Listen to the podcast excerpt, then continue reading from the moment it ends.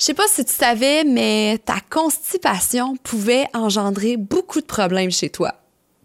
Je trouve en plus que c'est un sujet que les femmes prennent pas assez au sérieux parce que bien sûr, ça peut avoir une répercussion sur ta santé et en plus sur ta perte de poids.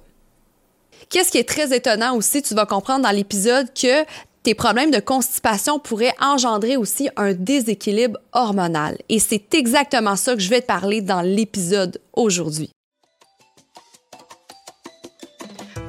Voici dans l'ABC de la perte de poids avec Ali Braggs, naturopathe et coach de vie. Ce podcast est destiné aux femmes trop occupées qui souhaitent perdre du poids avec des trucs simples reliés aux thématiques des 3C, les croyances, les connaissances et les comportements à avoir. Chaque épisode te révélera des astuces simples afin d'arrêter de faire le yo-yo avec la balance et enfin avoir des résultats durables sans acheter des pilules magiques. Let's fucking go, on y va! Salut tout le monde, ici Ali et bienvenue dans l'épisode 8 de l'ABC de la perte de poids et aujourd'hui on va élaborer sur les connaissances en lien avec la constipation et le transit intestinal. Donc, je le sais, je t'entends déjà, je le sais que c'est un sujet gênant à parler, parler de constipation, parler de sel. Des fois, c'est un sujet qu'on ne parle pas du tout à personne, mais tu vas voir que c'est vraiment pertinent à comprendre, surtout lorsque tu vas être en santé et que tu veux perdre du poids. On a pu remarquer que la constipation pouvait apporter beaucoup d'effets néfastes sur ton corps.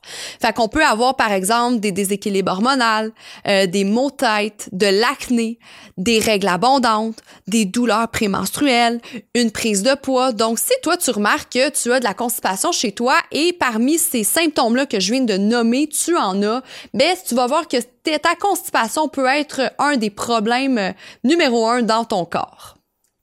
J'ai envie aujourd'hui d'élaborer un peu sur les hormones. Quel est le lien des hormones avec la constipation? Si je peux vulgariser l'information, c'est que tu vas comprendre que les hormones sont fabriquées par différentes glandes dans le corps.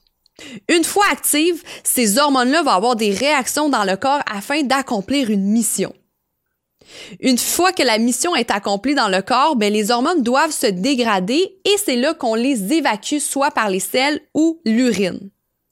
Le problème derrière tout ça, que si tu n'es pas capable d'évacuer tel qu'une constipation, c'est que tu vas garder ces toxines-là dans le corps. Donc, ton estrogène, par exemple, transformé et toxique, va rester dans tes intestins et c'est là que tu peux avoir beaucoup de symptômes face à ça. Donc, c'est là le lien entre la constipation et le déséquilibre hormonal.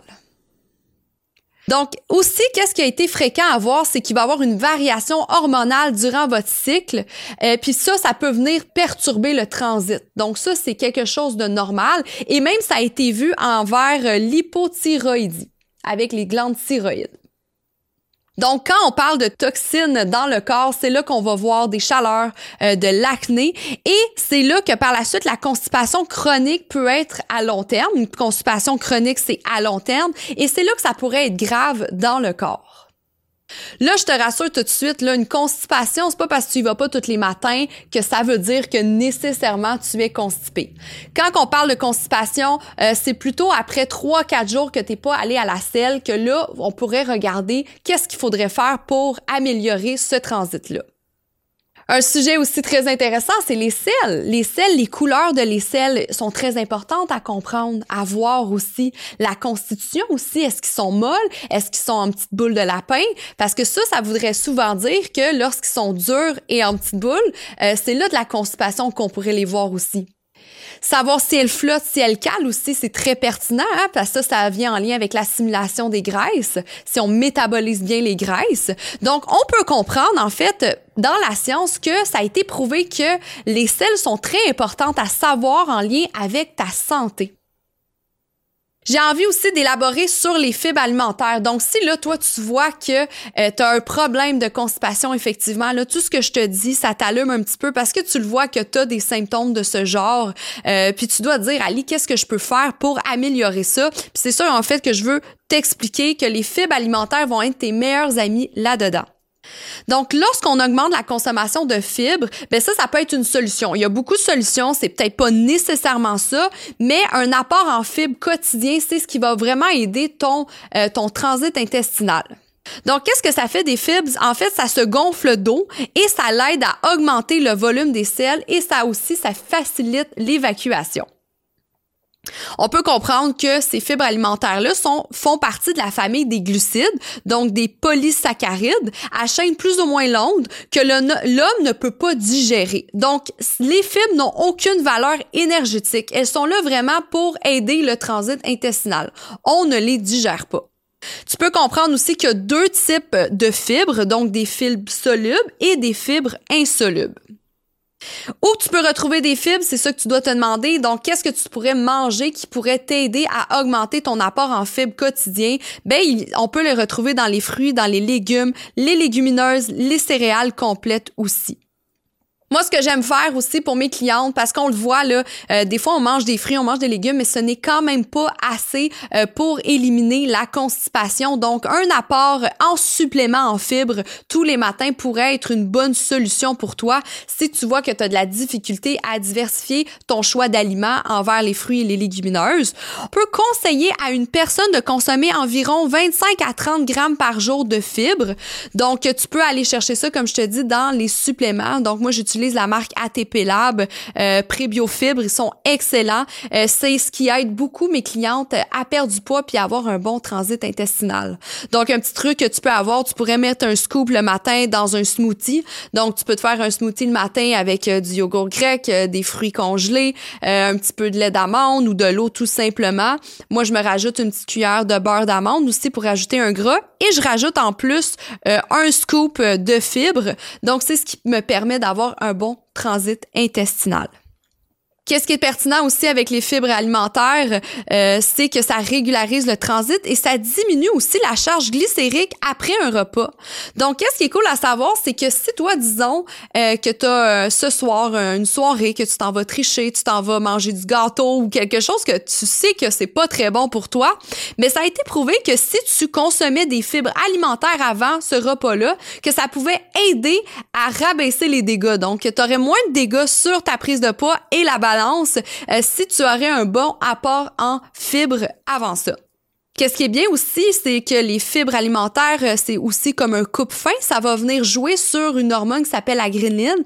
Donc, la grénine vient jouer en fait sur euh, la satiété. Donc, lorsqu'elle augmente, c'est là qu'on a plus faim. Donc, ça l'aide en fait à régulariser cette hormone-là aussi. Et comme je disais, ça, c'est bon à consommer avant un repas trop sucré afin d'enlever les impacts. Euh, par exemple, le psyllium, c'est un bon euh, supplément en euh, fibres que tu peux te procurer aussi dans des taux ou des avrils. Donc, on voit qu'il y a beaucoup de façons d'aller chercher des fibres alimentaires et c'est ce qui peut vraiment aider aussi pour pas être constipé et avoir une constipation chronique afin d'avoir une répercussion sur ta santé. Il faut faire attention aussi pour les fibres alimentaires. C'est pas parce que tu commences à en prendre que tu dois en prendre d'une quantité finie. C'est très important de faire attention à ça et pas trop en manger parce que si tu en manges trop, tu en consommes trop d'un coup, en fait, c'est là que tu pourrais avoir des gaz, des ballonnements, de la diarrhée et euh, c'est très important de remarquer les symptômes face à ça. Donc, il faut augmenter la dose un petit peu tous les jours. Puis c'est là que je dis que consommer entre 25 et 30 grammes par jour, ça semble parfait pour le transit mais augmenter progressivement tous les jours, c'est ce qui fait que vous allez avoir des bons résultats.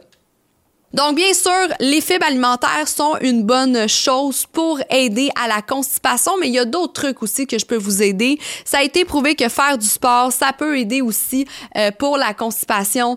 Augmenter l'eau quotidien, bien sûr, pour aider à ne pas être constipé, en fait, à laisser évacuer les selles euh, quotidiennement. Mastiquer aussi les aliments pourrait aider pour avoir une bonne digestion et ne pas être constipé. Par exemple, les protéines sont plus dures à digérer, donc bien mastiquer la viande, par exemple, pourrait être une bonne chose pour vous. Et aussi la phase céphalique. Je sais pas si vous connaissez la phase céphalique, mais la phase céphalique, c'est la première phase de digestion que nous avons, qui est de sentir les plats. Donc, lorsque vous sentez vos aliments, ça a été prouvé qu'on sécréter des enzymes digestives, euh, même avant de manger. C'est ce qui faisait que ça pouvait aider aussi pour la digestion. Donc, je sais pas si vous l'avez déjà remarqué, euh, mais lorsque vous préparez à manger, euh, souvent vous avez moins faim après. Donc, c'est à cause de ce phénomène-là, de la force céphalique, et ça pouvait aider aussi pour avoir une meilleure digestion. Donc, j'espère que vous avez bien compris le concept de la constipation, que oui, effectivement, la constipation peut avoir des enjeux sur les hormones euh, à cause que vous pouvez vous intoxiquer. Euh, aussi, euh, la constipation pouvait avoir des enjeux, bien sûr, sur la santé et qu'il y a beaucoup d'effets secondaires face à ça. Donc, il faut rester à l'écoute de notre corps. C'est ça que j'explique beaucoup aux clients, clients de Fit dans mon programme. C'est que c'est important d'écouter son corps, de voir les effets secondaires, de voir les symptômes et de pas nécessairement d'éliminer le symptôme, mais d'aller trouver la cause à ce symptôme-là. Et c'est comme ça que vous pouvez vous guérir naturellement, hein. améliorer les symptômes, presque les éliminer, mais en, en ayant voir la cause. C'est aussi un truc qui va vous aider pour la perte de poids, super important. Hein. On parle de perte de poids dans ce podcast-là, donc je vous conseille d'aller vous procurer des fibres alimentaires si vous en avez pas parce que vous consommez pas aussi assez de légumes ou fruits. Vous allez voir que ça va faire une grosse différence autant dans votre santé que votre perte de poids.